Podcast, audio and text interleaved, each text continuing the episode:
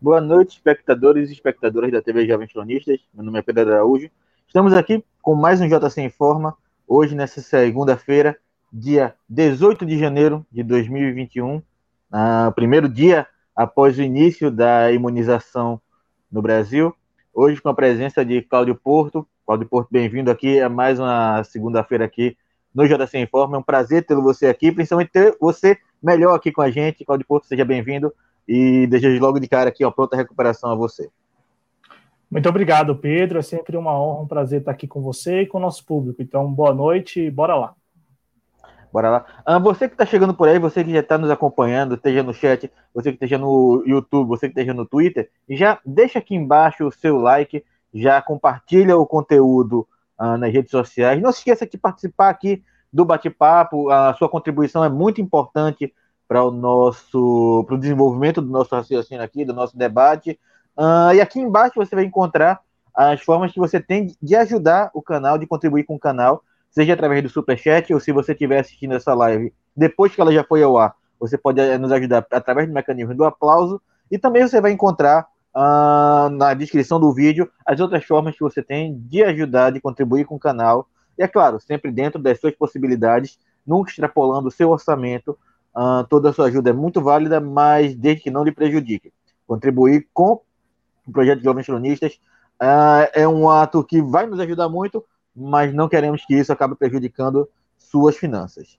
A Cláudio Porto, a gente é, é, um, é um JC em forma muito dedicado. Parece que o governo federal, essa segunda-feira, ele decidiu que o foco todo tem que ser nele. E a gente até entende um pouco nisso, porque as notícias aqui, as manchetes aqui, quase todas elas giram hoje em torno de Bolsonaro e do governo federal.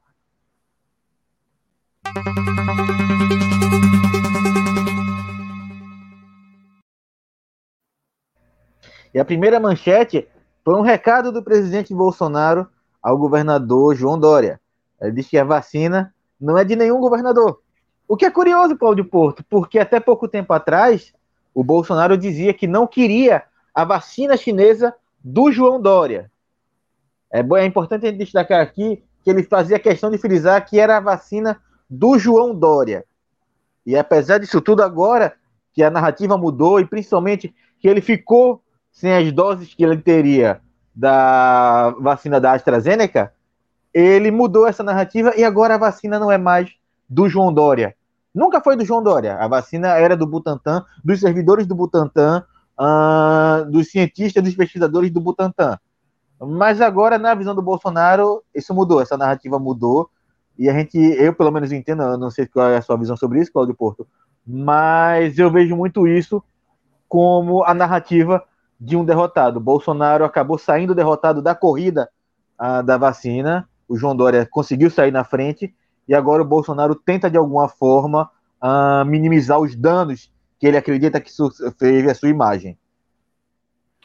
Ô Pedro, é, exatamente, né? O, o, assunto do dia não pode ser outro, né? Em todo o Brasil não se fala em outra coisa a não ser nas vacinas que começaram a ser aí aplicadas, né, nas doses que foram aí enviadas para os estados e passaram a ser aplicadas. Então, vou começar exatamente a partir do ponto que você deixou, né, da reação do presidente Bolsonaro. Ele ficou aí de ontem à tarde até hoje pela manhã, né, sem se manifestar a respeito é, da aprovação na, na Anvisa, né, do uso emergencial para essa, essas doses que foram distribuídas para os estados. E hoje pela manhã, falando lá para sua claque, né, do jeito que ele sempre fala, e voltado exclusivamente àquele público-alvo, ele soltou essa de que, a, apesar, né, apesar da, da, da, aprovação, a vacina não é de nenhum governador e sim é, do Brasil, né? E você foi muito feliz quando lembrou, Pedro, do esforço, né, do serviço público, porque, claro, é, o, serviço público há, o fator político em tudo isso, eu concordo, né? É, há também aí uma certa predisposição por conveniência política do João Dória de ter ido lá na China, de ter é, negociado o contrato com a, a Sinovac e ter sim é, trazido a vacina chinesa, né, estabelecido o, os acordos necessários para isso. Então, há esse fator político, um fator político que eu coloco aqui como por, por conveniência, né? É, por pura conveniência mesmo.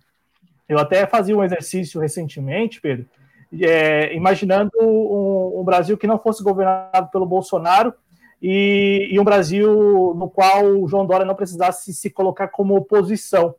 Eu, eu fazendo esse exercício, eu, cheguei à conclusão de que nós poderíamos ter neste momento um governo federal que estivesse é, já, né, a, digamos assim, já bem é, à frente nessa corrida da vacina. Então, um governo federal que teria já firmado acordos, imaginemos, com Rússia, com China, com a, AstraZeneca lá né, da, de Oxford também, e um João Dória talvez dialogando mais com esses bolsonaristas que neste momento são anti-vacina. Então, é, é, é um exercício que eu fiz recentemente, né? Imaginar aqui um governo mais à esquerda, né? Um, governo mais à esquerda, de repente, é, com a vitória do, do presidenciável Fernando Haddad, ou de repente até do Ciro Gomes, e o João Dória é, tendo que, até por conveniência política, dialogar com os bolsonaristas, né, com esses que estão à extrema-direita hoje. Então, é, ao invés de, estarmos vendo o João Dória é, como o responsável por trazer a, a, a, vacina chinesa da Sinovac para o Brasil, estaríamos vendo o João Dória negacionista. Né? É, mas isso nesse exercício que eu fiz recentemente. Então, retomando, é claro que tem um fator político, claro que tem toda a predisposição aí do governador João Dória, por conveniência política, de se colocar como uma, um presidenciável já para 2022 e tal. Ele viu que daria para trabalhar muito bem essa questão do marketing, foi o que aconteceu ontem, na baita jogada de marketing. É, tá tudo pronto para assim que a Anvisa decidisse é, já ter ali a primeira pessoa a ser vacinada e tal, criar todo aquele estardalhaço né? É, mas, claro, o, o, o, real mérito vai para o serviço público, né? Que apesar, apesar do sucateamento, e em boa medida o sucateamento aqui em São Paulo, provocado pelos tucanos e também pelo próprio João Dória recentemente, apesar disso tudo, né, conseguiu aí nesses 10 meses, sem recursos, é bom que você bem colocar isso, sem recursos, é, conseguiu trabalhar esta vacina, conseguiu realizar todas as fases ali preparatórias, e, e chegou a aprovação agora do uso emergencial. Né? Então, o serviço público deve ser enaltecido, por quê? Porque em meio a essa adversidade, né, em meio aos obstáculos que são colocados exatamente por estes que agora, neste momento, estão tirando fotografia, que neste momento estão tentando ganhar, é, louro, é, ganhar louros né, com, com, essa brinca com, essa, com este momento, é, apesar disso, o serviço público deu aí mostras de que é resistente, de que é possível assim fazer. E aí, é, Pedro, é, ontem o episódio da, da, da, enfermeira aqui em São Paulo é, é, um episódio bem, bem curioso, né? Que ao mesmo tempo em que ela, querendo ou não, foi uma escolha muito a dedo mesmo, né? Me parece bem, bem escolhida nesse sentido de da jogada de marketing do João Dória. Por outro lado, eu não sabia, vi hoje na mídia é, ao longo dessa segunda-feira, que ela foi aprovada num concurso de 2015 e não foi ainda chamada para trabalhar. Ela só está hoje lá no, no, Instituto Emílio Ribas, porque veio a pandemia do novo coronavírus, e aí com isso precisou ali reforçar o quadro de enfermeiros, né? Então, assim, é, é uma trabalhadora precarizada, né? não é nem uma servidora pública, é, é uma trabalhadora precarizada que passou no concurso, não foi chamada, e não foi chamada exatamente pelo próprio governo João Dória, né? Antes Geraldo Alckmin, Márcio França e agora João Dória. Então, é, você tem esses dois pontos, né? Ao mesmo tempo que você tem a, a pessoa ali sendo escolhida a dedo para, de alguma maneira, é, corresponder à, à, jogada de marketing do João Dória, do outro lado, é, é uma profissional precarizada, né? Uma profissional que, que está aí é, terceirizada, né? apesar da, da, da simbologia, apesar é, do que aconteceu ontem, né, do fato dela ter sido a primeira brasileira é, vacinada em território nacional é, pra, contra a Covid-19. É, e a gente vê, Claudio, não sei se você enxerga dessa forma, uma tentativa de cooptar uh, esses movimentos identitários por escolher justamente uma, uma mulher negra como a representante da primeira vacina a ser recebida no Brasil. Não estou dizendo aqui que não deveria ter sido ela, uh, por ela ser mulher, por ser negra. Mas parece que nesse movimento o Dória ele tenta cooptar, e eu vi que ele conseguiu muito, uh, muita adesão de muita gente, até mesmo da própria esquerda, por ter escolhido uma mulher negra, justamente uma mulher negra, como você bem falou, uh, ser, ser selecionada para ser a primeira a tomar a vacina. A gente sabe que nada disso tem a ver com a tentativa de se criar uma representação.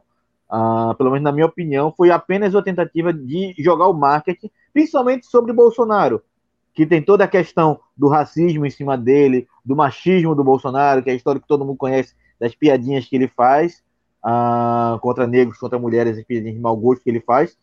Uh, e uh, eu vi, enxerguei um pouco disso no, na escolha do João Dória para a primeira vacina, como esse marketing eh, em cima do Bolsonaro, na tentativa de descolar a imagem dele da do Bolsonaro. Mesmo que em 2018 ele tenha feito justamente o caminho oposto, de colar a imagem dele à do Bolsonaro. Inclusive, Cláudio Porto, você que é de São Paulo pode confirmar isso melhor, uh, até endurecendo um pouco o discurso dele para ser mais semelhante ao discurso que Bolsonaro pregava ali em 2018. Como é que você enxergou uh, mais a fundo a escolha dessa servidora uh, pelo, pela pessoa dela, não só apenas pelo, por ser uma servidora pública concursada, ainda não aprovada, como você trouxe aqui?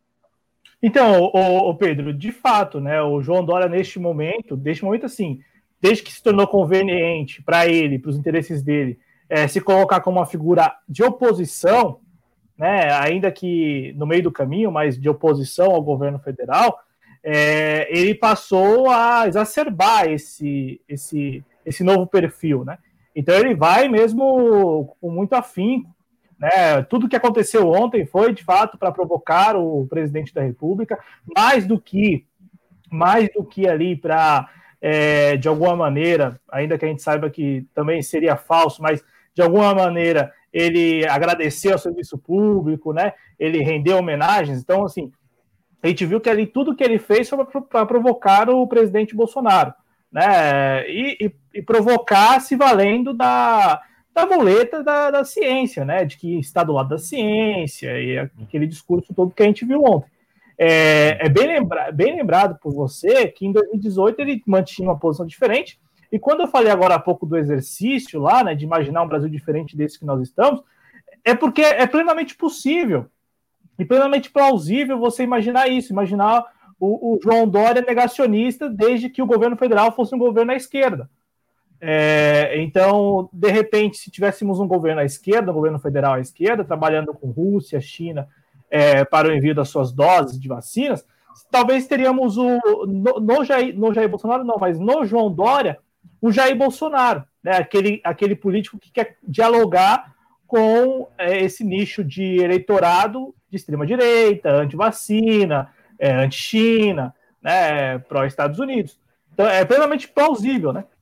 É, então, é, de fato, ele vai, vai ali, vai adaptando, vai se adequando à, conveni à, conveniência política, né, do momento.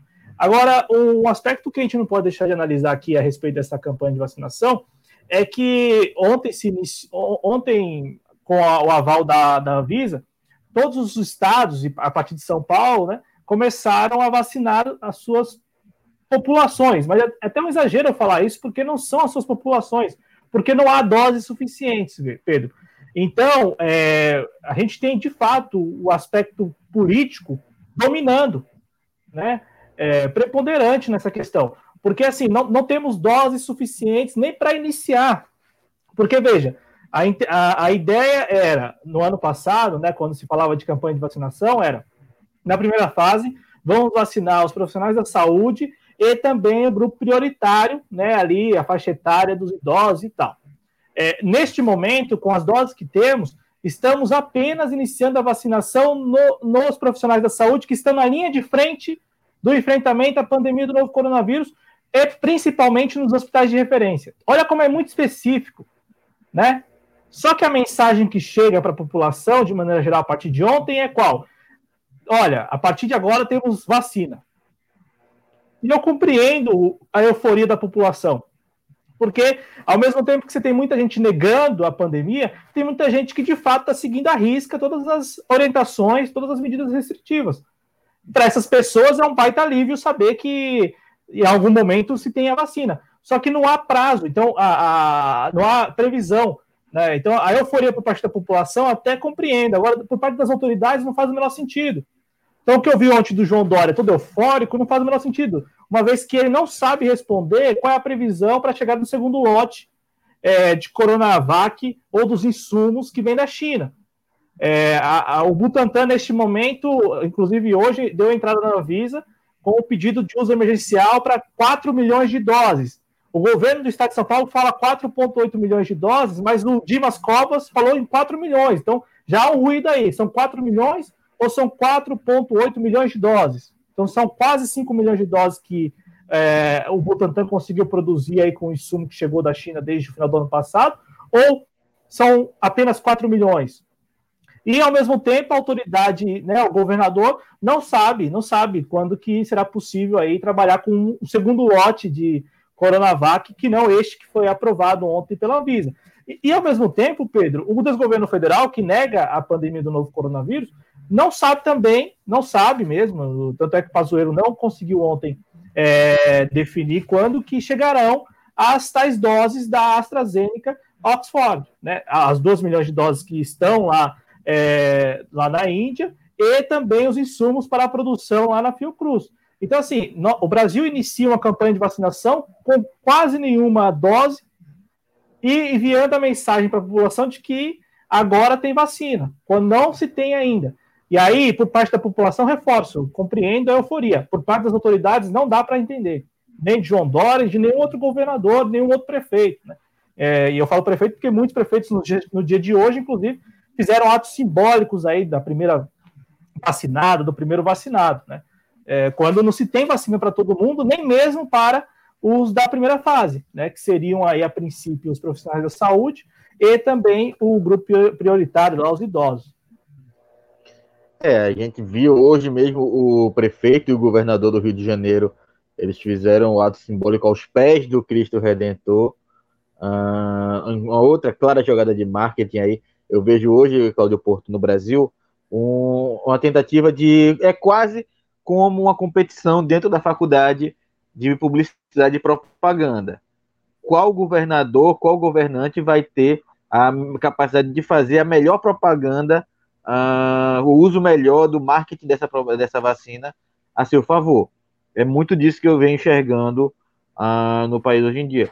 E aí você falou do número de doses que nós temos na vacina, uh, queria colocar aí no ar a gente tem uma tabelinha aí com mais ou menos o número de é, doses que cada estado veio a receber por com aí desse primeiro lote de Coronavac que chegou, que a, a, o governo de São Paulo entregou a, ao governo federal, Ministério da Saúde, e começou a ser distribuído para o resto do Brasil. A gente pode ver aí, como o Cláudio Porto falou, foi muito feliz na fala dele, a gente mal tem dose para começar a vacinar o primeiro grupo. Se você for acompanhar as doses que foram enviadas a cada estado, você vai notar que a gente mal tem dose para entrega uh, para os primeiros grupos da vacinação. Uh, talvez alguns grupos ali uh, dos médicos, dos médicos que estão enfrentando isso mais de da, na linha de frente, mas idosos, mais pessoas com comorbidades, talvez vai demorar muito.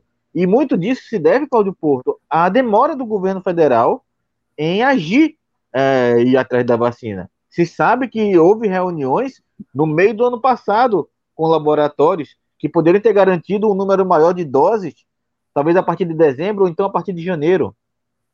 E não houve esse interesse do governo federal em busca, em levar para frente essas negociações. E agora, apesar de toda a propaganda que o governo federal tem, quer passar de que é a favor da vacinação e quer levar em frente a vacinação, hoje é, nós temos, como você falou, é uma pequena dose. Talvez a gente consiga vacinar aí 0,01% da população brasileira com essas doses é, oriundas do Butantan, mas é de fato, é, é, é de se conter a empolgação, principalmente dos, é, dos prefeitos e dos governadores, dos políticos em geral, porque isso pode ser usado, Cláudio Porto, como uma forma de se escancarar novamente estados que estão iniciando agora um lockdown, como por exemplo é o caso do Amazonas, como Pernambuco, que vem endurecendo algumas regras, não chegou a confinar de fato, mas já está endurecendo algumas regras, pode ser uma desculpa para que esses governadores, esses prefeitos, acabem liberando de vez uh, para se aproveitar um pouco da euforia da população. Porque tem muita gente achando que depois de vacinado, logo depois de ser vacinado, ah, vai estar tá tudo normal, vai estar tá tudo liberado. Quando a gente sabe, Cláudio Porto, que não é exatamente assim que vai acontecer. É o telefone sem fio, Pedro, porque o que acontece? Desde ontem, a narrativa é a narrativa de que se tem vacina. E não tem vacina. Ah, os prefeitos e governadores que estão realizando atos simbólicos é, eles têm ciência disso, mas precisam registrar isso, né? Precisam tirar uma foto, precisam aparecer, precisam colar a sua imagem. Imagina só um prefeito que chegou agora, como o caso do Eduardo Paes, né, lá no Rio de Janeiro. Para ele é ótima notícia de que ele está na foto com as primeiras pessoas vacinadas na cidade. Só que, por exemplo, todo o estado do Rio de Janeiro recebeu menos de 500 mil doses da Coronavac. Né? A cidade de São Paulo diz que vai receber amanhã 430 mil. Então, só a cidade de São Paulo recebeu o, quase o mesmo tanto que o estado do Rio de Janeiro. E aí, na cidade de São Paulo, esse número de 430 mil é insuficiente para vacinar seus profissionais da saúde e também os idosos que estão aí nos asilos, enfim, nas instituições. Né? Então, a gente está falando aqui de uma quantidade muito, é, muito pequena. E, e, e, além disso, Pedro, além da quantidade, porque é, a gente, alguém pode falar assim: não, vocês estão falando da quantidade, mas só está começando. Verdade, podemos aqui ter, até ser compreensivos quanto a isso. Só que o que, o que nós não temos ainda é a previsão da chegada dos próximos lotes. E aí nenhuma autoridade desde ontem falou sobre a previsão. Nem João Dória, nem Dimas Cova, nem Eduardo Pazuello, nenhum desses governadores todos que foram receber hoje as suas doses aqui em São Paulo, vieram aqui em São Paulo receber suas doses. Ninguém falou da previsão de chegada dos insumos e também de lotes de vacinas prontas, como é o caso da que vai vir da Índia, né, da AstraZeneca, e também é, já é esperado aí também é, algum um lote, pelo menos, ou alguns lotes da China, né, da, da Sinovac. Então, assim, Pedro, o problema não é apenas a quantidade ínfima para começar a campanha de vacinação, é não ter perspectiva é, por, por hora de quando que chegarão os próximos lotes, porque com o que se tem não dá para fazer muita coisa, não dá para fazer quase nada.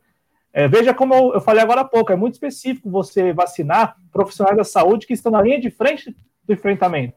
Não são os profissionais da saúde, Veja, o que era para ser os profissionais da saúde, de maneira geral, todo, os, todo o quadro de profissionais da saúde, agora é somente aqueles que estão na linha de frente. Aqui em São Paulo, não por acaso, se começou nos hospitais de referência de enfrentamento à pandemia. Então, lá na UBS, lá na UBS, lá, né, que geralmente é a porta de entrada do sistema do SUS, talvez a enfermeira ou o técnico de enfermagem lá não seja vacinado por enquanto e fique lá ainda assim é, recebendo os pacientes na ponta, né? Como eu falei, porta de entrada para o SUS. É, isso é, é, é algo que a gente tem que manter uh, o, o, a, o foco nisso, a gente tem que manter a atenção nisso, porque, como o Claudio Porto trouxe muito bem aqui, nós não temos a previsão de uma segunda dose, né, da chegada de mais doses da vacina, seja ela a Coronavac, seja essa ela a AstraZeneca, lembrando, são as únicas duas é, vacinas que tiveram até agora, no momento, o uso emergencial aprovado. A da Sputnik V, ele ainda não teve o uso aprovado, inclusive a Anvisa está pedindo ainda alguns testes clínicos que sejam realizados no Brasil para que libere o uso da, da AstraZeneca, não, da Sputnik, e talvez demande aí alguns meses. Lembrando que o consórcio de governadores aqui do Nordeste contratou junto a, ao laboratório responsável aqui no Brasil pelo, pela produção da Sputnik e ao conglomerado russo que está responsável pela, pelo investimento do da Sputnik V aqui, uh, ele também já solicitaram aí 8 milhões de doses para os nove estados do Nordeste. Então a gente está ainda dependendo aí da liberação da Anvisa para é, vacinar a Sputnik V, e sem contar que existem ainda outras vacinas, como a da Pfizer, como a da Moderna, que ainda não tem uh, prazo aí para serem aprovadas no uso emergencial. Então a gente tem que ficar aqui de olho, tem que ficar sempre atento, porque nós não temos, como o Claudio Porto bem disse, um número de vacinas suficiente nem para o primeiro grupo todo. Agora imagina, acredito que a maioria do nosso canal aqui talvez esteja aí no último grupo da vacinação, Claudio Porto. Eu, pelo menos, eu tô lá no fim da fila. Acredito que você também esteja lá no final da fila. Segundo a também. previsão, no Tá vendo? Todo mundo aqui está no final da fila. Nós dois aqui estamos no final da fila. Segundo o plano de vacinação liberado pelo Ministério da Saúde, lá ainda no ano passado, eu ainda não sei se eles mantiveram esse plano de vacinação ou se eles já tiveram outro, mas a previsão para vacinar esse grupo que não tem, não é idoso, não é profissional de saúde, não é profissional de segurança, não é professor, uh, não tem comorbidade, são 12 meses depois do último grupo prioritário. Ou seja, com muita sorte, a maioria da população vai ser vacinada em 2022. Então, ah, é uma situação em que, se a gente busca uma imunidade de rebanho, a gente está muito longe disso. A gente está realmente muito longe disso. Ah, e é para a gente também não perder o foco no controle da pandemia e manter o máximo possível que a gente puder da, das medidas de segurança para não se contaminar e continuar não contaminando os outros. Porque é importante a gente lembrar, Claudio Porto, que não se sabe ainda se a vacina impede que você contagie outras pessoas. Ela sabe que a vacina imuniza a pessoa, mas você ainda pode ficar ser responsável por contaminar outras pessoas que não estejam imunizadas. Claudio Porto, alguma coisa a acrescentar sobre a manchete? Só para concluir, Pedro, esse seu comentário é, é, muito feliz, porque, veja, ontem o que nós vimos, e hoje também, provavelmente ao longo dessa semana, é uma euforia, né, uma atmosfera de euforia por parte das autoridades, das autoridades. E aí, é, veja, o que você acabou de falar, ainda que se a gente leve em consideração o, o, calendário de vacinação do ano passado, que com certeza será alterado, porque, veja, não tem as doses previstas. Eu, tava, eu tinha lido ano passado algo em torno de 100 milhões de doses até o final do ano, 70 milhões de doses. Aí agora começamos a vacinação com 6 milhões de doses. E sem perspectiva nenhuma de chegada de novos lotes. Então, assim, a, a, aquela, aquilo que era promessa no passado, de fato, não, não corresponde. E aí, agora, né, com esse calendário aí que você lembrou, mesmo com esse calendário, não, não tem por que se ter euforia. Porque mesmo se você levasse em consideração as previsões do ano passado, da chegada de lotes e também do calendário que foi é, divulgado, que chegou a ser divulgado lá, foi entregue ao STF, né? Não, não foi divulgado. O governo foi obrigado a, a montar um calendário lá às pressas. É, ainda que se leve em consideração aquele calendário, a gente está falando aí de um ano, né? Como você falou, 12 meses. Então, assim, no melhor dos cenários, que era o cenário que o desgoverno Bolsonaro estava lá apontando para o STF, a gente estava falando de 12 meses. Agora que a gente não tem nem vacina, nem previsão de chegada de novos lotes, imagina só quantos meses né, não se levarão aí para a maioria da população é, ser imunizada. Para terminar meu comentário, é, ontem também, é, que é, foi, foi, um negócio horroroso, né? Além dessa euforia das, das autoridades, uma coisa ridícula é, foi a batalha de narrativa, né? De um lado, Pazuello, Dória falando, e aí, em dado momento, o Pazuello lembra que é, o Instituto Butantan conseguiu aí é, esse acordo com a Sinovac e só está entregando essas doses aí porque tem dinheiro do SUS. E aí o João Dória quis também aproveitar o momento ali, estava no palanque, né, e tal. Ele disse que não. E aí é bom aqui colocar a verdade, né? Ano passado é, primeiro que o Instituto Butantan ele tem lá também sua parcela de recursos do SUS. E segundo que no contexto da Coronavac, não, não é muito difícil você encontrar notícia do ano passado do João Dória elogiando o Pazuello, porque eles conseguiram firmar um convênio né, de, de inicialmente 80 milhões de reais para a expansão aí da fábrica de vacinas do Instituto Butantan. E aí, na época, o João Dória disse que o dinheiro já tinha chegado, né, os 80 milhões de reais. Assim, o Pazuello não está totalmente errado quando diz que tem dinheiro do SUS na, é, na, na, produção da vacina, né? E ele até foi específico, na expansão do espaço lá tecnológico e tal. Então, assim, é, essa briga de narrativa que é ridícula, ainda tem disso, né, Pedro? Um fala uma coisa o outro que tem um pouco mais de mídia, que é o caso do João Dória, ele diz que não, tá mentindo, não sei o quê, e a mídia, e a mídia hegemônica não, não apura, não, meio que fala assim, não, o João Dória falou, o Pazuello falou uma coisa, eu acredito no João Dória. Então, a gente vai nessa, vai na onda do João Dória. E não é bem verdade, tem dinheiro sim do SUS, tanto é que neste momento você tem um, um contrato sendo cumprido, né, o contrato do Instituto Butantan com o desgoverno federal, né, o desgoverno federal é quem comprou, quem está comprando essas vacinas aí, o que historicamente faz. O problema do desgoverno Bolsonaro especificamente é que ele é negacionista. Então, ao invés dele, de pronto, é, seguir o que já, já, já temos aí como tradição histórico, ele prefere dificultar, criar obstáculos para lá na frente, lá na frente, é, tomar a decisão que ele poderia ter tomado lá atrás. É basicamente isso. Então, vai retardando ao máximo, vai postergando ao máximo, vai protelando ao máximo, né? E infelizmente nessa matéria da Covid a gente está falando de mortes, então quanto mais o desgoverno Bolsonaro protela, quanto mais o desgoverno Bolsonaro posterga, a gente está falando de pessoas morrendo na ponta, né? De brasileiros e brasileiras, compatriotas. Mas é isso que aconteceu no final das contas. Está aí o governo federal coordenando o, a, a campanha de vacinação que é contra, né? Ideologicamente é contra, eles são anti-vacina, anti-China e tudo mais, mas estão aí cumprindo com o que manda o figurino, depois de muita resistência, né? E ainda assim cumprindo com resistência. Então, os próximos dias não serão fáceis também. É, é, lembrar de que, apesar da vacina, talvez, Cláudio Porto, o Bolsonaro seja o único governante no mundo que não comemorou o início da vacinação. E é, é uma coisa absurda. E você falou do Pazuello agora, ah, ele deu uma entrevista, não lembro se foi uma entrevista, foi uma coletiva, mas falou especificamente que ele nunca é, é, receitou, nunca receitou, nunca recomendou medicações erradas. A gente tem que lembrar que na semana passada ele estava no Amazonas cobrando por que não se estava fazendo tratamento precoce para a Covid-19 lá. E é muito interessante, é, é, preciso lembrar que o tratamento precoce dele, que o governo Bolsonaro tenta empurrar, ele especificamente faz uso de algumas medicações que não têm nenhum tipo de eficácia. E aí acho que entra um pouco nessa guerra de narrativa uh, e naquele no expediente que o governo Bolsonaro ele é muito uh, familiarizado, Cláudio Porto, que é o de negar algo que ele já disse, algo que ele já fez, algo que ele já propôs. O Pazuello ele não foge da linha do que o, Bolso, o governo Bolsonaro vem fazendo desde 2019, que é o de vir falar alguma coisa no rompante, falar repetitivamente alguma coisa, e aí, quando questionado, ele disse que nunca fez isso. E aí, quem fica é, preso nessa guerra, tanto da narrativa dele contra o João Dória, que um empurrando contra o outro, quanto na narrativa dele em cima da medicação e do tal tratamento uh, precoce à Covid-19, que não existe, quem sai perdendo é a população brasileira, Cláudio Porto.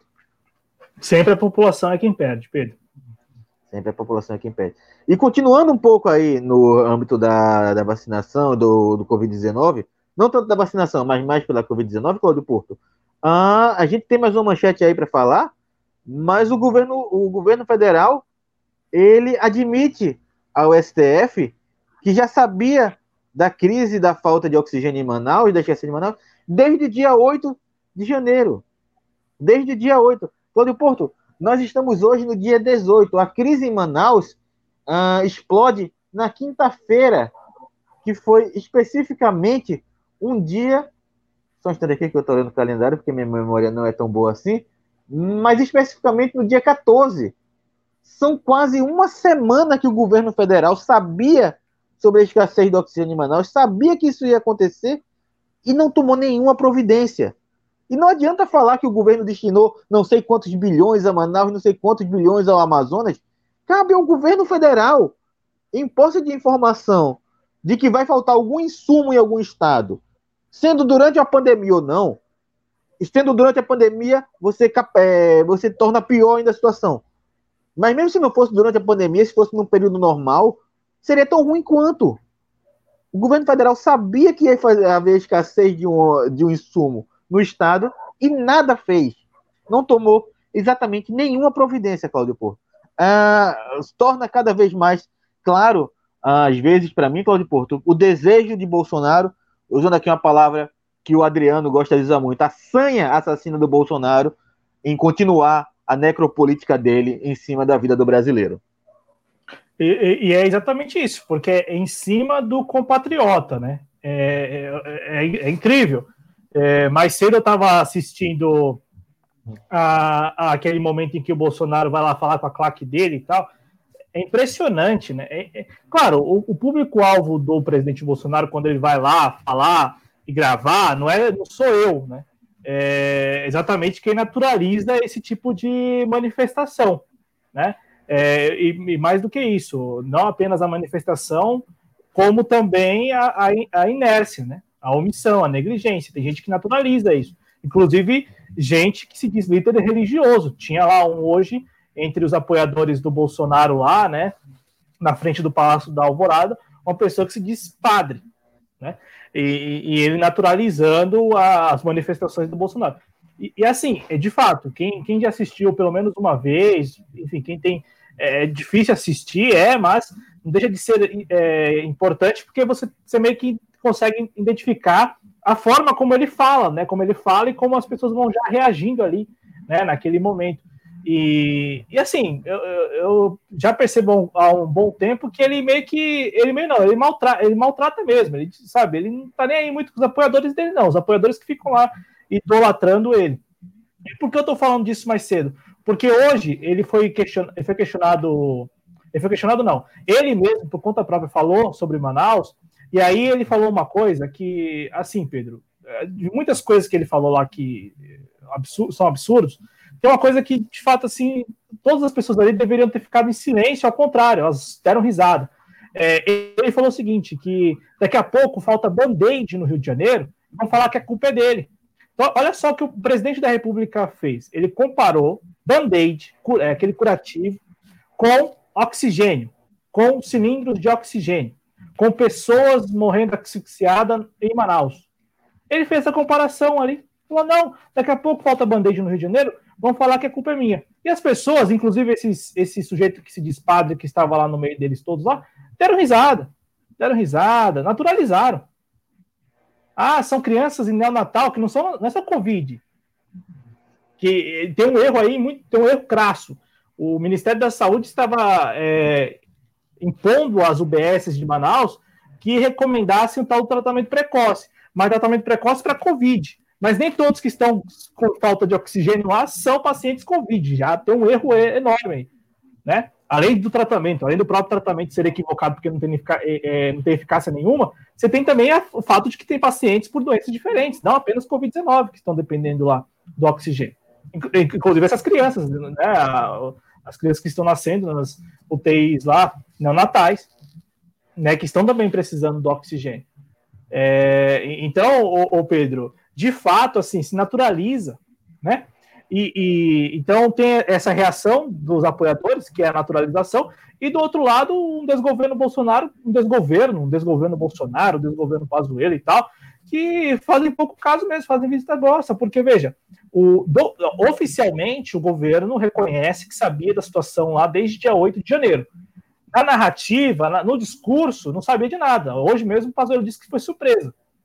Mas oficialmente, no documento lá que foi enviado pela AGU para o STF, reconhece que desde o dia 8 já tinha sido informado, notificado do, da questão do, da situação caótica em Manaus com falta de oxigênio, né? E aí depois o Pazuello vai lá visitar Manaus e no dia seguinte, bom, a crise, come, a crise começa para valer mesmo, que foi exatamente no dia 14 que o Pedro lembrou. O que, que o ministro é. fazer lá, então? Se, se, se no dia seguinte da visita dele, na área que ele responde, acontece isso, né? É, se eclode essa crise.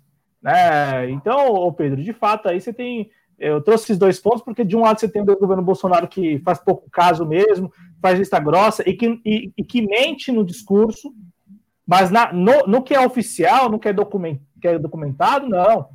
Ah, não, documento lá é documento do STF, não, fala que a gente sabia, que era o que a gente. É verdade, a verdade é que a gente sabia.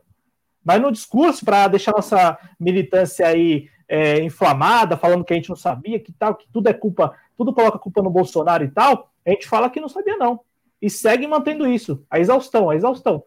Mas no documento tá lá o Levi, né, que é o advogado-geral da União, falando: não, ó, o governo sabia nós sabíamos aí das questões relacionadas à falta de oxigênio desde dia 8 de janeiro.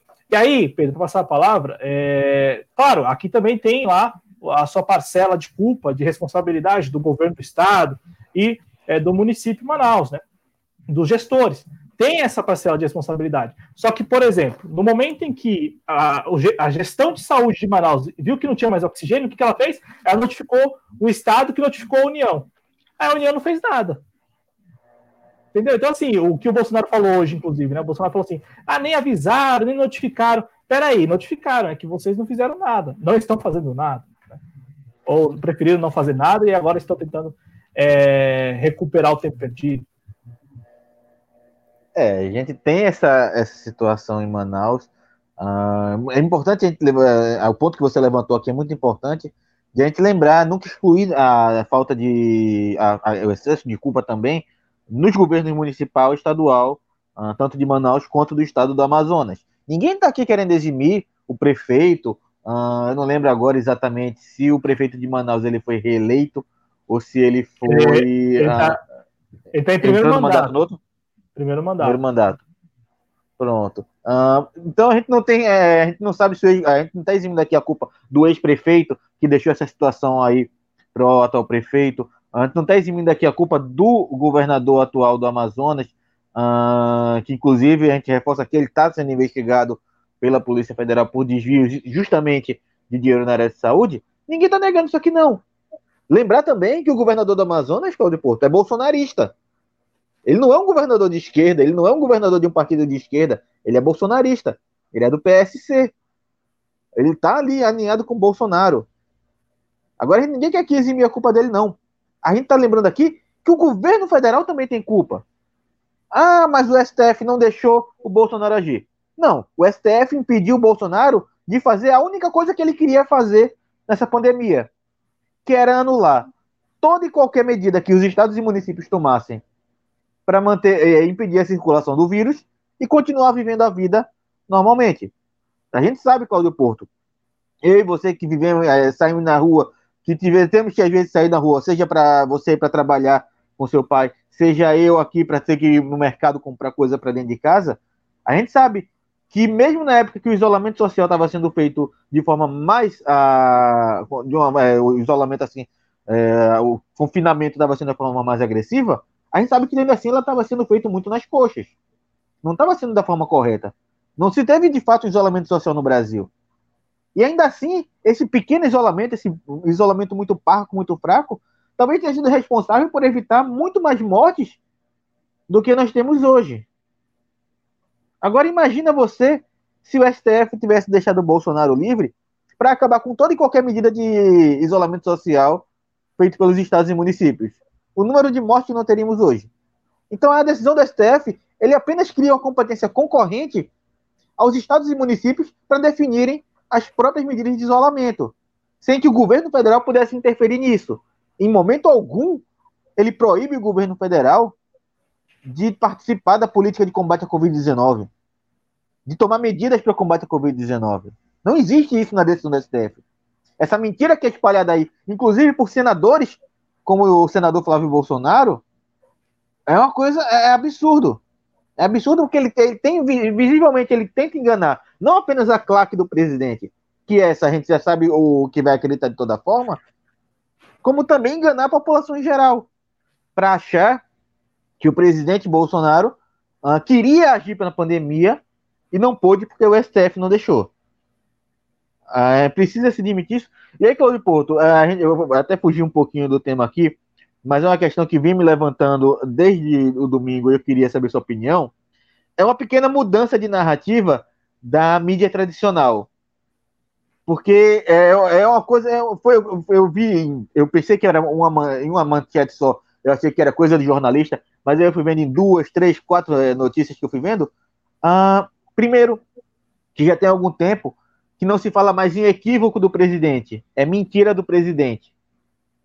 E agora a gente já vê em grandes veículos da mídia tradicional trazendo a narrativa de que a Venezuela enviou oxigênio ao Brasil, coisa que a gente não viu na quinta-feira, na sexta-feira, eu vi hoje.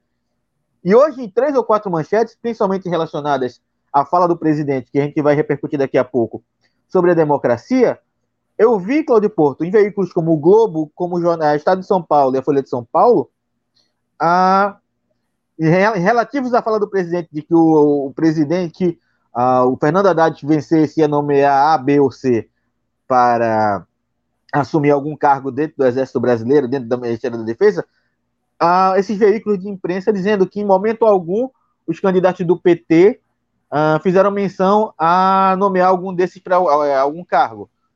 O que você acha dessa mudança de postura da mídia e qual é o objetivo que ela tem por trás disso?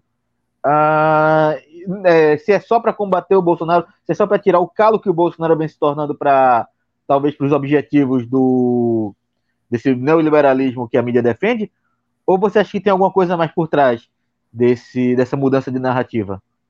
Ô, Pedro, eu acho que é para intensificar, né? Tem lá seus momentos. Veja, quando o Michel Temer era presidente da República, teve um momento em que o jornal Globo, as organizações Globo, é, praticamente patrocinaram aquelas, aqueles pedidos de investigação, né? Que tiveram que ser votados na Câmara dos Deputados não passou. Mas na época se criou a atmosfera de que se tratava-se mais, de um, mais de um impeachment, né? Até porque estava fresco ainda na memória da população o impeachment da ex-presidente Rousseff. Agora de novo, agora de novo, a mídia de novo vai, né?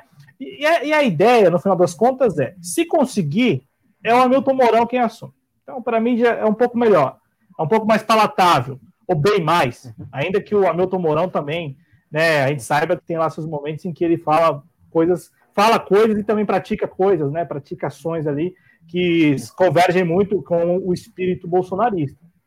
Né? Uhum. Mas, enfim, a princípio, a ideia é: se, se, no final das contas conseguir com isso a deposição do presidente, estamos falando de Hamilton Mourão assumindo. Se não conseguirmos, estamos desgastando, é, seguindo a nossa campanha de desgaste mesmo da figura do presidente Bolsonaro. Aí a, a população, de maneira geral, retirando, né, tirando daí, excluindo daí o, o, o, nicho bolsonarista, a população de maneira geral ela fica mais é, inclinada a votar em 2022 ou apoiar uma candidatura que não seja a candidatura do presidente Bolsonaro. Né? E aí, para isso, já tem candidatos aí. Foi o que aconteceu de ontem para hoje, ou o que vai acontecer ao longo dessa semana. Veja, é, falamos muito de João Dória nos 30 primeiros minutos deste programa. Por quê? Porque ele está se colocando, e a mídia hegemônica sempre esteve ao lado dele para isso, está se colocando como uma figura de oposição. Por quê? Porque aqueles que representam a real, ou que gostariam de representar a real oposição, não tem espaço, não tem vez.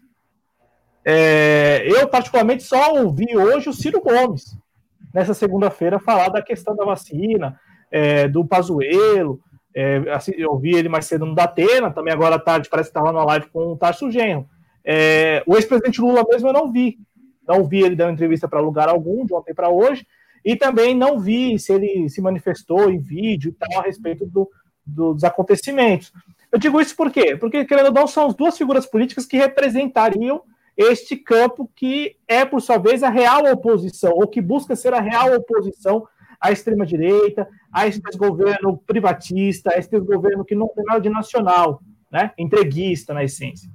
Só que neste momento, quem tem voz e vez é a oposição, ou esse que se coloca como oposição, mas a oposição até a página 2, que é o João Dória, que é o próprio Eduardo Paes, Rodrigo Maia, essa turma, o Luciano Huck, essa turma toda, Sérgio Moro também, Luiz Henrique Mandetta. Essas figuras elas estão neste momento aí é, dominando a pauta, estão com participação, têm presença, estão colocando o que pensam, Enquanto a real oposição, ou aqueles que buscam ser a real oposição, que, que, o que seria essa real oposição? Aqueles que neste momento, ou que sempre defenderam e que estarão defendendo sempre, um Brasil governado né, pelo próprio povo, então um Brasil popular, né, um Brasil nacionalista, um Brasil independente, um Brasil soberano. Né? A gente está falando aqui, é, é, esta seria a real oposição.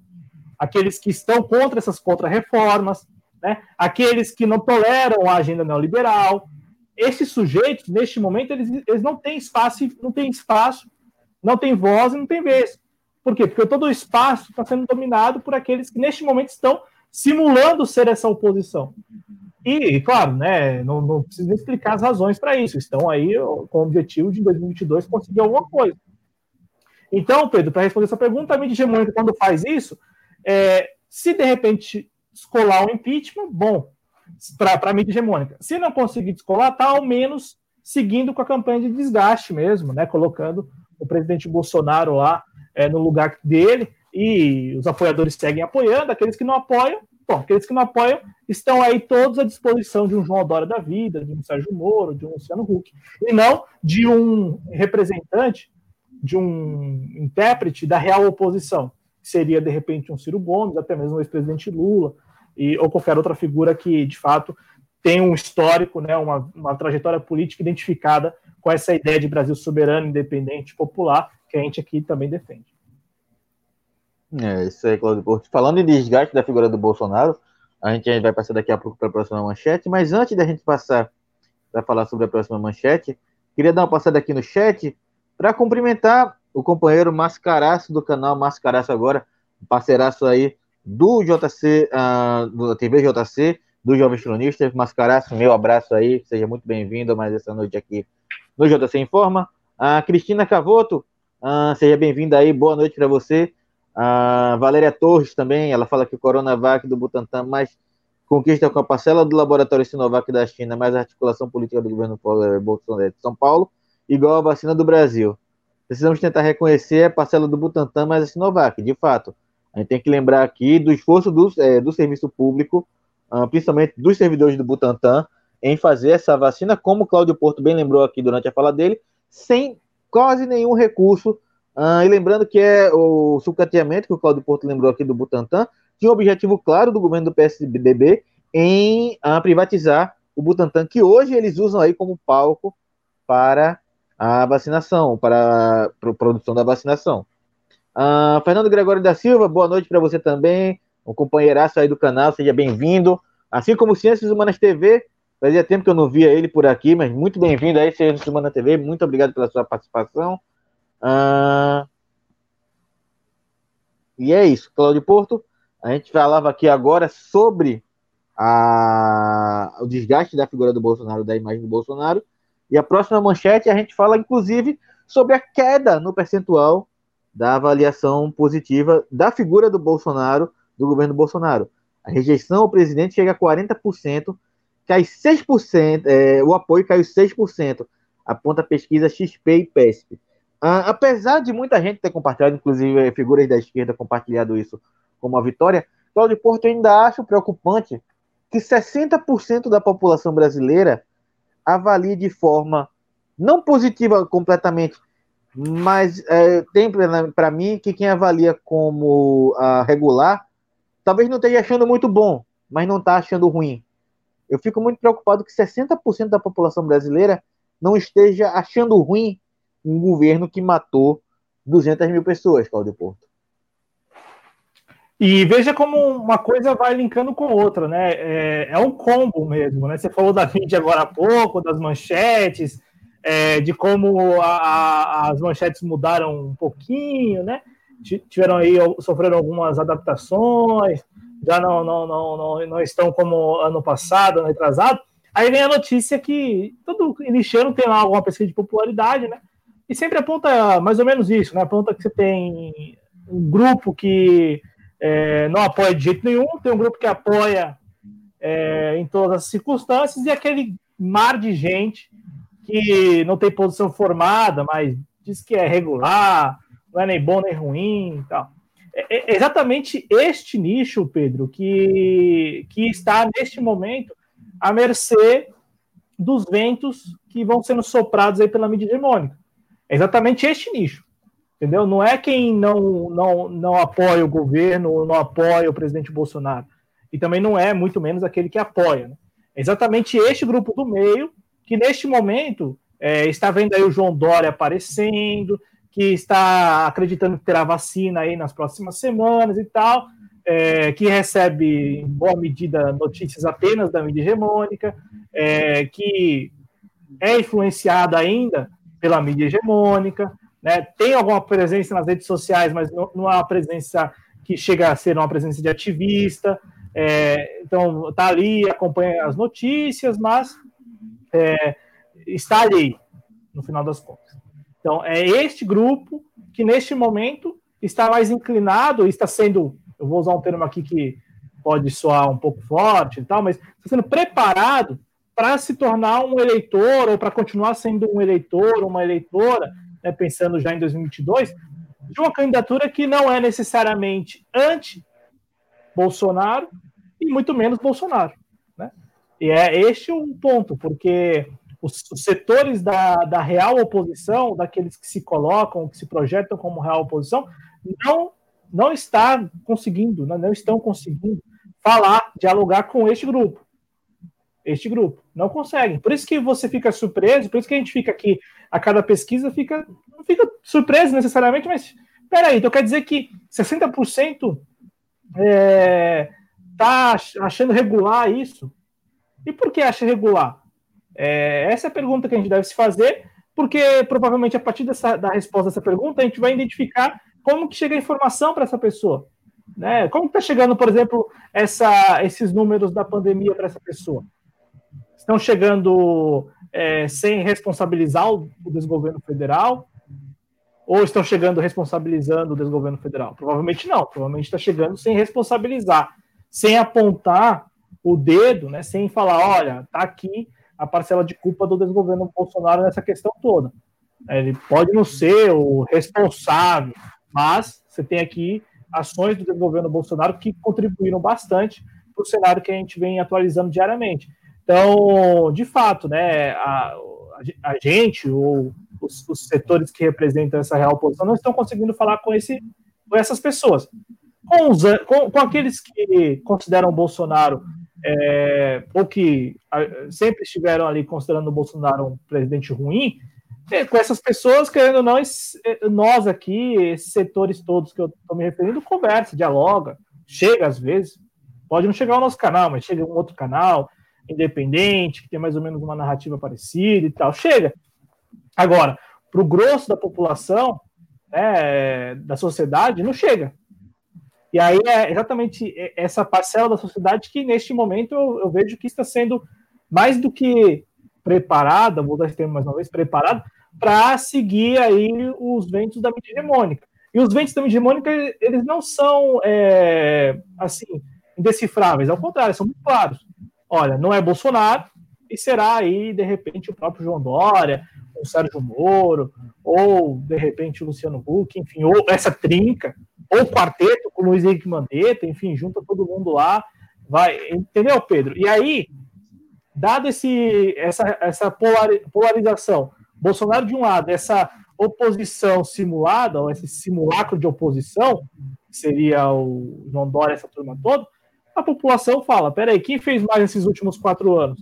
Esse quarteto que eu me referi ou o Bolsonaro? Né?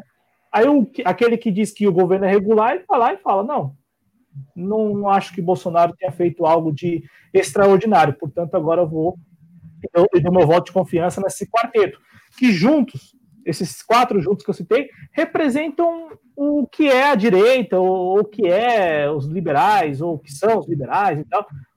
A, tal direita cheirosinha, né? Representa o que é a direita há 300 anos no Brasil, né? Os grupos de interesse e tal. É, é, é, é a direita que não, não é fora da curva, porque o Bolsonaro representaria exatamente essa direita fora da curva. Então a gente estaria voltando para aquela direita que já governou o Brasil, que, que governa os estados, né? já tem presença nos municípios, nada muito fora né, da, da, da realidade, como em tese representa o presidente Bolsonaro e o seu desgoverno. É, é aquela direita que talvez ainda tenha esse, uh, esse, uh, esse respaldo junto à população, porque muita gente acredita ainda que o governo Fernando Henrique foi um bom governo. Uh, muitas gente, eu vejo muita gente, uh, até às vezes gente que se diz de esquerda, uh, elogiando o governo Fernando Henrique Cardoso por ter feito A, B ou C, e na verdade acho que só quem viveu Fernando, o governo Fernando Henrique Cardoso uh, na dificuldade e sabe o quanto o governo Fernando Henrique foi danoso e prejudicial à vida do brasileiro. Uh, agora, é, Claudio, falando sobre uh, um pouco sobre o, o Bolsonaro, uh, especificamente a relação dele com essa parcela da população que considera ele regular, como você bem disse, o, quem, o, quem considera ali ele ruim, os 40% que considera ele ruim, não necessariamente vai ser todo mundo de, da esquerda. Tem muita gente da direita que flutua um pouco entre achar ele, ele ruim e achar ele regular, ou até às vezes considerar ele bom. Uh, mas que, geralmente quem acha ele bom, talvez a gente esteja chegando ali no teto ou no piso, a depender do como você queira ver a referência disso, do daqueles que ah, vão achar ele bom de qualquer forma. Mas especificamente falando sobre quem acha ele hoje regular, uh, eu queria saber sua opinião, que é curioso, porque as declarações de Bolsonaro e mesmo as tomadas de decisão dele, se a gente for ver, é muito voltado para a claque dele é muito voltado para a plateia dele, que fica naquele nicho de pessoas que acham o governo bom, ótimo. Inclusive hoje, a, ao falar, uma das suas ameaças à democracia brasileira, falar especificamente que quem decide se um povo vive na democracia ou na ditadura são as Forças Armadas. É uma declaração claramente, uh, não vejo não tanto com a ameaça, é, mas uma declaração para a claque dele. Como esse cidadão médio que considera o governo regular, que talvez, como você disse, não tenha as informações, a informação não chegue nele de forma tão precisa quanto chega em alguma parcela da população, ou que não se interesse em ir atrás dessa informação. Uh, como é que você acredita que é, essa parcela da população enxerga essas declarações do Bolsonaro, às vezes ameaçando a, a, a democracia, querendo colocar em xeque a democracia brasileira, mas que claramente são feitas para a claque dele, para aquela pequena parcela de apoiadores de Bolsonaro que vão apoiar Bolsonaro em qualquer situação. Como é que você acha que essa é, parcela que hoje considera regular uh, veja, enxergue esse tipo de declaração? Eu acredito que essa parcela recebe a, essa, esse tipo de colocação, como, por exemplo, você mesmo colocou, do jeito que você falou. Ah, não é bem uma ameaça, mas também não é algo que me agrada. Entendeu? É, é, porque, de fato, se você observar o discurso do presidente Bolsonaro, ele não é um discurso agregador. Ele nunca falou com essa parcela da sociedade que considera o governo dele regular. Ele sempre fala sempre falou e sempre fala com quem considera o governo dele ótimo, bom, ótimo, e ele bom e ótimo. Ele nunca falou nem com, muito menos, né, com quem acha que não é ótimo, que é péssimo, ele nunca falou, e também nem com quem considera regular. Ele sempre, eles desde o seu primeiro dia como presidente da República, desde presidente eleito e tal, ele sempre falou apenas com o seu grupo, né? Por quê? Porque na cabeça do presidente Bolsonaro e dos seus assessores, isso é, é fundamental para uma disputa em 2022. Porque para ele, para eles todos lá, o que importa é partir desse piso. Eu preciso ter isso e conquistar outros tantos ali no meio da campanha eleitoral mesmo. Ah, mas você não vai fazer nada nesse meio tempo até as eleições? Não, não preciso. Lá na campanha, eu, se tiver que mentir, eu vou mentir. Vou falar, vou mentir, ué e o eleitor, a depender da forma como a mensagem chegar para a pessoa, a pessoa ela, ela dá o voto dela, ou ela passa a apoiar, mesmo que ela considerasse o governo regular. É a forma como a mensagem vai chegar lá em 2022. Né? Em 2021, o que importa é continuar falando com a sua base. Então, hoje mesmo, a, a reação foi esta. É, dado o domingo, domingo assim, muito avesso para a base bolsonarista, né? Porque aprovação da vacina, João Dória, com os holofotes todos no João Dória e tal. Então, o que, que ele fez hoje? Hoje de manhã ele falou para a base dele, e falou para a base dele, e falou para a base dele. Foram 10 minutos, sei lá quantos minutos, falou para a base dele. Falou, falou sobre tudo: aborto, falou sobre Maduro, falou sobre Maduro, falou que Maduro é gordo, que tem coração grande, tem quase 200 quilos. Olha só o que o presidente da República fala. Mas isso não é para gente. É para o eleitorado dele, que deu risada que acha o máximo ele falar isso que o Nicolás Maduro pesa 200 quilos, por isso que tem coração grande, como a esquerda está falando. É, também falou sobre o aborto. Aí várias vezes ele falou assim: ah, tá, agora vejam vocês como a Argentina está perdendo, como os argentinos estão perdendo. Nem explica para as pessoas o que, que os argentinos estão perdendo. Não, não sei, preciso. Eu só preciso confirmar para o meu eleitorado aquilo que ele já, já espera, já imagina. Que na Argentina, governado pela esquerda, bom, tá tudo indo à bancarrota, acabou. Acabou, acabou, entendeu? Então, o, o, Pedro, ele fala com o eleitorado dele, vai seguir falando com o eleitorado dele. Em 2022, ele adequa o discurso, parte desse piso e vai conquistando outros. Né? É, é na, na, a estratégia desde, desde sempre foi essa, de, de ter um grupo de apoiadores, de ter uma parcela do eleitorado, da sociedade brasileira que apoia o governo, que fala bem do governo em todas as circunstâncias. É, é, é, essa a intenção. E quem, quem mais hoje, qual outra liderança hoje tem isso? Aí, se você for observar, quase nenhuma outra, ou nenhuma outra liderança política no Brasil hoje tem. Tem quem apoie é, sem nenhuma ressalva. Você tem várias lideranças, grandes lideranças, com apoiadores, mas você não tem ali um, um líder que tem uma liderança política, não vou falar um líder, mas uma liderança política que tenha esse apoio incondicional, como hoje tem o, tem o presidente Bolsonaro, né? E é nisso que ele vai se segurando aí. É, então, o que ele falou sobre militares, é, vai nesse, entra nesse contexto, né? De falar com esse eleitorado. Por sua vez, a esquerda, a oposição, pelo que a gente analisou agora há pouco, não está conseguindo dialogar. De ontem, de ontem para hoje não apareceu lugar algum. Veja, ninguém, nada. Né? Como eu falei, só o Ciro Gomes ali em algumas.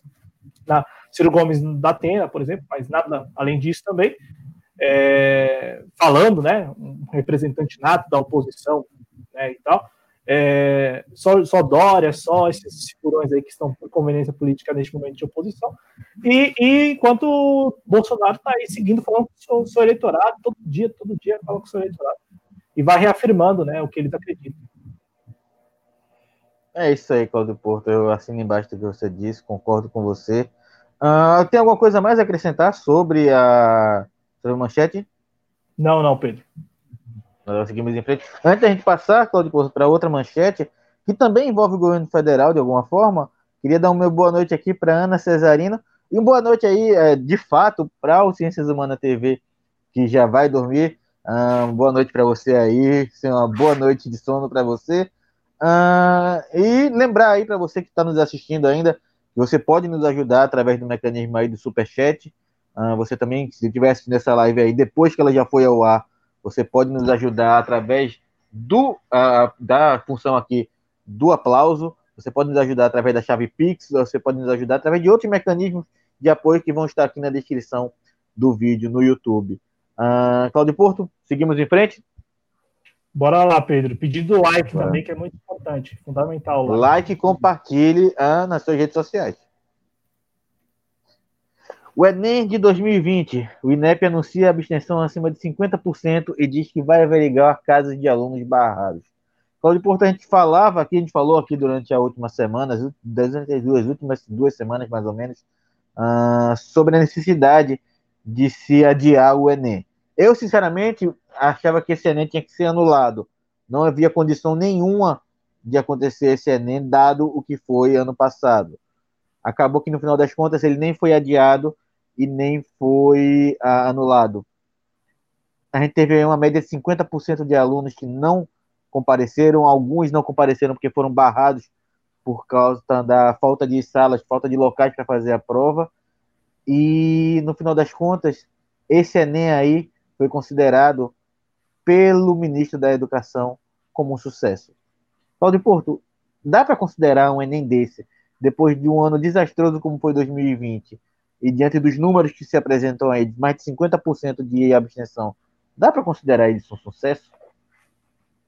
Propaganda. Propaganda é, é, fundamental, né? Então, é a alma do negócio. Então, tá lá o ministro Milton Ribeiro, tá lá o presidente do INEP, é, falando que foi um grande sucesso.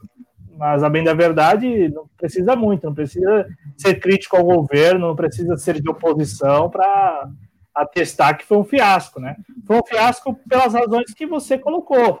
É, além, além do aspecto de que, é, além do, do, do, do, fator, né, de que neste momento não seria o mais apropriado, apesar já dos adiamentos, porque nós estamos aí acompanhando os números e, e também porque nem toda instituição, nem toda escola teria ali como se adequar, como se comprovou no dia da prova, muitas escolas tendo que barrar alunos porque não conseguiram adequar, porque já se tinha lá turmas, né, salas lotadas ou acima do que foi combinado.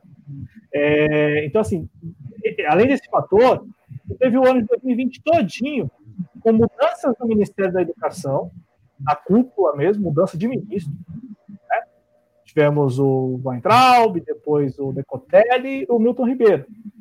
Então, três ministros em um ano só, o ano da pandemia do novo coronavírus, em que a, educação, de maneira geral, teve que se adaptar a outros recursos para continuar é, com o cronograma, para continuar com o calendário, né, o calendário letivo, o ano letivo.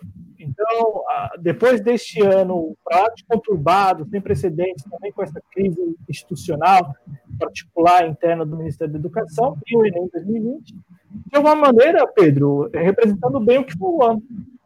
Né, representando muito bem o que foi o ano, essa extensão recorde. E é, o fato de que muitas pessoas não conseguiram fazer o Enem, não conseguiram fazer a prova, algo assim que eu nunca tinha visto. Eu participo anualmente do Enem, não fiz, não fiz ontem, tinha me me inscrito, mas não fiz. É, pense em fazer no final do ano.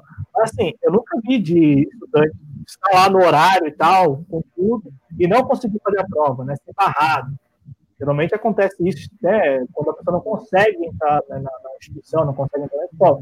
Mas ontem não, o que aconteceu é, o aluno está lá dentro, mas a escola não conseguiu se adequar, não conseguiu se adaptar, estava com as salas lotadas, o aluno teve que voltar para casa e agora tem que entrar com um pedido no Ministério da Educação para fazer a, a, a, a prova novamente, né?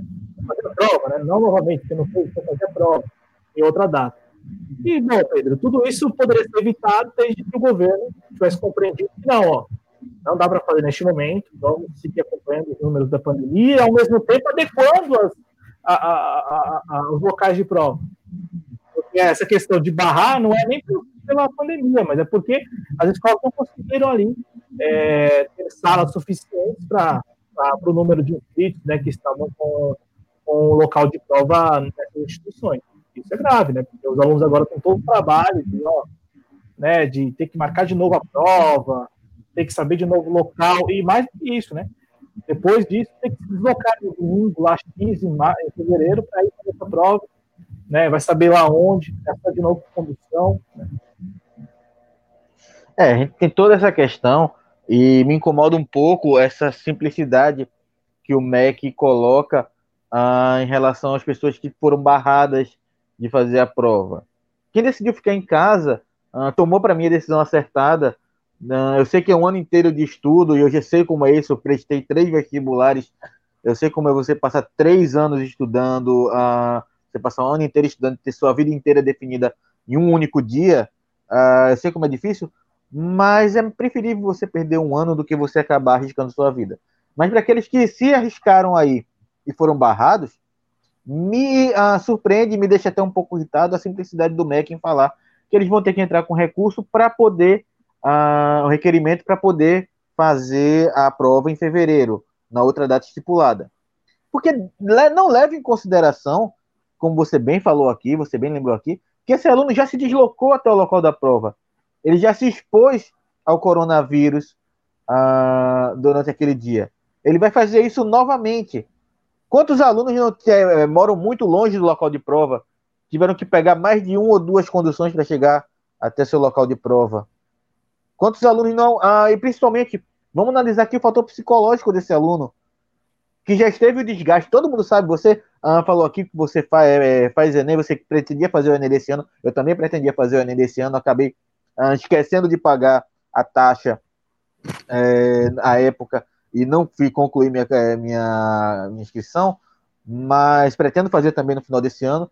A gente sabe como é complicado acordar no dia da prova, como é o nervosismo natural da prova, o nervosismo de, uh, do caminho da prova. Uh, parece que quando, quanto mais você chega perto do prédio, mais esse nervosismo cresce. Uh, o Ministério da Educação desconsidera todo esse momento e que vai fazer o aluno passar novamente por esse nervosismo o estado psicológico do aluno a fazer essa segunda prova talvez não seja o mesmo que ele tinha, a tranquilidade que ele tinha para fazer a primeira. E aí, como é que eu vou. É, eu não, o aluno perdeu o ano dele, não por opção dele ou por falta de estudo, mas por falta de estrutura do MEC. Porque ele vai fazer essa prova, talvez sem condições psicológicas de fazer, porque está pensando no risco que está aí uh, por conta do coronavírus, porque está pensando, questionando a si mesmo se ele estudou o suficiente, porque talvez ele acabe se, é, se sacrificando mais para estudar mais, porque aquelas semanas que vão anteceder a, a segunda prova uh, talvez seja uh, mais desgastante para ele, talvez ele se force mais a estudar porque ele acha que não estudou o suficiente no ano passado inteiro, e talvez ele chegue no dia da prova em fevereiro, Cláudio Porto, sem a mínima condição psicológica. Então, é o Ministério da Educação que, em momento algum, ele se preocupa com o aluno. E aí vem falar em sucesso, com números tão baixos, e talvez aí uh, o pior Enem de toda a história, desde que o Enem se tornou a prova nacional para uh, entrada na maioria das faculdades federais do Brasil, Cláudio Porto. É, e, e, assim, a gente não pode também aqui deixar de falar que é do jeito que eles gostariam que fosse mesmo. É, como tudo isso é um projeto, é um projeto de país, né? É exatamente desorganizado, que não atende as pessoas, exatamente. É uma ideia de Brasil que eu não concordo, que a gente aqui não defende. Mas é uma ideia de Brasil, é um projeto. Para os objetivos deles, bom, cumpriu. Né? O Enem de ontem, o primeiro domingo de Enem, cumpriu com uh, as intenções, né? com os objetivos. Foi um desastre, e foi um desastre por quê? Porque não, não havia organização. Né? Não havia organização, não há organização. Os estudantes voltarão no próximo domingo para realizar o segundo dia de prova. Provavelmente, é, talvez a gente tenha uma redução de situações como as de ontem, mas é, como o Pedro colocou, você tem muitos fatores aí em torno de um estudante que vai lá fazer o Enem. Né? Tem muita coisa em jogo mesmo. Né? Como o Pedro falou, só quem já fez e quem está para fazer aí, né? tem muita gente que deposita muita esperança mesmo né? na, na realização do Enem, porque eu mesmo fui bolsista, o Pedro também, né, Pedro? Então, assim, a gente sabe que vestibular, o Enem, sobretudo, é uma grande oportunidade para quem busca é fazer o ensino superior de forma gratuita, né, via bolsa. É, então a gente coloca, o MEC coloca aí em jogo uh, não apenas o, a vida do estudante brasileiro, mas principalmente o futuro dele. Uh, antes de a gente até passar para os números da Covid-19, queria deixar um recado aqui para você que prestou o Enem esse ano, que conseguiu prestar o Enem esse ano, uh, mas principalmente para você que não conseguiu prestar o Enem esse ano, seja porque você desistiu de participar ou porque você foi barrado, que por mais que seja horrível perder um ano, seja frustrante perder um ano, uh, é apenas um ano. Você tem a capacidade, você tem a capacidade de fazer o próximo Enem passar, você tem a capacidade de estudar. Uh, não se sinta triste, não se sinta para baixo. Eu sei que é decepcionante, mas uh, um ano não vale a sua vida. Um ano não vale a sua vida. E você que vai prestar o Enem ainda no domingo que vem, que vai continuar, que ainda tem a segundo dia de prova, uh, tranquilidade, uh, sorte. A gente vai voltar a falar isso provavelmente na sexta-feira, no último JC Informa da semana. Mas tranquilidade, uh, calma. se você já estudou durante o ano inteiro, não se force mais a estudar, faça revisões pequenas, mas tente relaxar sua mente o máximo possível. É, é um, uma prova que é injusto que um dia de prova, dois dias de prova definam todo o seu ano, é muito injusto. Mas com calma, com perseverança, você pode seguir em frente uh, e pode conseguir sua vaga. É injusto que não exista vaga para todo mundo, que o ensino superior não seja universal. Uh, acredito que aqui eu, Claudio Portente, defenda que o ensino superior ele seja universal, que seja acessível a todos. E o vestibular ele é muito injusto, o Enem por melhor que seja, por a, mais aprimorado que ele tenha sido, ainda é injusto demais, mas tenha fé na sua capacidade, tenha fé no seu estudo e tenha toda a calma do mundo. Claudio Porto, alguma coisa a acrescentar? Não, bora lá, Pedrão. Bora lá então.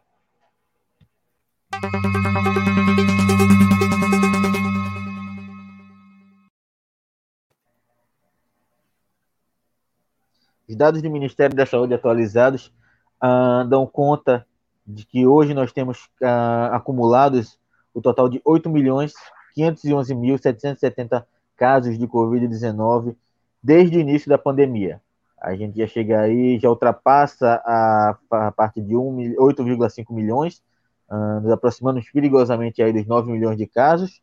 Uh, apenas no dia de hoje, confirmados, obviamente isso deve ter números represados do final de semana, mas são 23 mil novos casos, uh, uma alta, a gente veio uh, acompanhando desde o início de fevereiro, de janeiro, uma alta no número de casos uh, muito grande, eh, isso vem se crescendo a escala muito grande, e na quantidade de óbitos, nós rompemos a marca de 210 mil, chegamos a 210 mil, 299 óbitos registrados desde o início da pandemia, Assim como no, no número de casos novos, uh, existem muitos casos que estão represados aí por conta do final de semana, existe uma queda natural pelo final de semana pela diminuição do número de testagens. Então nós temos 452 óbitos pela Covid-19. Mesmo que seja fosse um único óbito, já teria sido devastador, porque foi uma família que está sofrendo pela perda de alguém. Mas a gente sabe, Cláudio Porto, que esse número ele é, é, muito enganador. A gente pode acreditar que ah, está acontecendo uma baixa. E até a gente volta na questão da narrativa da vacina. Muita gente pode ver esse número e acreditar que porque iniciou a vacina uh, houve essa queda no número de óbitos. A gente sabe que existem pessoas que se aproveitam de momentos assim para tentar criar uma narrativa como essa. Mas a gente vai acompanhar provavelmente na terça, na quarta-feira, a volta aos mais de mil mortos, infelizmente. Não está torcendo para isso, mas é a realidade que a gente tem que lidar. E antes de passar a palavra para você, queria deixar aqui a nossa solidariedade a todas as pessoas, a todos os familiares, amigos que perderam seus entes queridos durante o Covid-19 e para todos que também estão vivendo aí com seus familiares, com seus parentes, seus amigos em UTIs ou isolados. Toda a nossa solidariedade e nosso desejo de melhora para essas pessoas e nosso desejo de força e todo pensamento positivo para você que perdeu alguém nessa pandemia. Cláudio Porto, são sempre números difíceis de dar aqui, mas infelizmente o papel como veículo de comunicação nos obriga a estar aqui dando esses números. É verdade, Pedro. E, e, sempre tem quem relativiza, né? Sempre, quem, sempre tem ali quem vai relativizar, quem vai falar, não, não é bem isso, não, é bem isso. Né? É bem isso sim. É, é um brasileiro, é uma brasileira, ou aí o número que o Pedro trouxe, né? O número de 210.299 brasileiros e brasileiras perdidos para a Covid-19. É, é isso, né? Não tem como relativizar não tem como diminuir, não tem como, não. É uma vida, ou no caso, 210 mil vidas, né? Para ser exato, 210.299 vidas perdidas. Né? E, e, boa parte delas perdida porque tivemos negligência, tivemos omissão das autoridades, né? De maneira geral. Lamento muito, lamentamos muito, né, Pedro? Lamentamos muito porque faz um ano quase agora, vai completar um ano em fevereiro, que estamos aqui nessa, né, atualizando os números, conversando com vocês e, na medida do possível, também alertando, orientando. É, eu lembro, Cláudio Porto, aqui, uh, eu não lembro exatamente qual foi o dia que eu iniciei aqui nos Jovens Cronistas, mas faz mais ou menos um ano que eu faço parte do projeto, e mais ou menos na é, a época que eu entrei no projeto, a gente começava a dar os primeiros números da Covid-19 no mundo. Se falava em Covid-19 ainda no mundo, não se tinha uh, nenhum caso ainda confirmado no Brasil. E a gente vê, acompanhar a evolução aqui no ar com vocês, a gente acompanhar a evolução dos números, uh, de estar tá falando aqui sobre casos na China, casos na, no Japão, depois os casos na Europa, e aí a gente começar a atualizar diariamente o número de mortos aqui no Brasil, foi é, estarrecedor, foi preocupante, e como o Cláudio Porto bem disse aí, a gente lamenta. No momento, a gente só pode lamentar e desejar aqui toda a nossa solidariedade para vocês. Cláudio Porto, alguma coisa para acrescentar? Não, Pedro, somente isso mesmo. É isso aí, então. A gente vai chegando aqui ao final de mais um JC Informa. Antes de a gente finalizar, queria agradecer a você que esteve aqui nos acompanhando, agradecer você que esteve aqui no chat, contribuindo para, com a sua participação aqui para o nosso debate. Dar aqui o meu boa noite para Norma Galvão Sales e para Manuela Alves, que chegaram aqui mais ou menos no final. Se vocês chegaram aqui no meio da live, puxa aí a bolinha lá para o começo, acompanha aí o início do nosso debate. Uh, muito obrigado pela participação de vocês, pela presença de vocês aqui no canal hoje. Uh, um agradecimento especial ao meu querido Cláudio Porto, que esteve aqui comigo. É sempre um prazer, Cláudio, ter você por aqui, uh, ter suas opiniões por aqui. Muito obrigado pela paciência, principalmente, e pela sua presença. Valeu, Pedro. Que isso, tamo junto aí. Boa noite a você e aos nossos espectadores. Até uma próxima. Muita saúde. É isso, é isso aí. Lembrando você aí, que ainda está nos, nos assistindo, que você pode sempre nos ajudar através dos mecanismos de ajuda que se encontram aqui na descrição do vídeo, a chave Pix do nosso canal, uh, se inscrevendo, dando o seu like, é, deixando seu like aqui e compartilhando nosso conteúdo em redes sociais também é uma forma de ajudar. Uh, e você que está assistindo essa live é, depois que ela já foi ao ar, você pode nos ajudar através do mecanismo do aplauso que fica aqui embaixo, uh, aqui embaixo do título, mais ou menos próximo do botão de like. Uh, mais uma vez eu deixo minha boa noite para Cláudio Porto, que esteve aqui comigo, a você que esteve no chat nos acompanhando, que você que esteve nos acompanhando pelo Twitter, pelo Facebook ou pelo YouTube. Ah, a gente termina aqui essa noite de segunda-feira. Nos vemos amanhã, na próxima, na, na terça-feira aqui no JC Informa. Ah, e deixo aqui mais uma vez meu boa noite para você.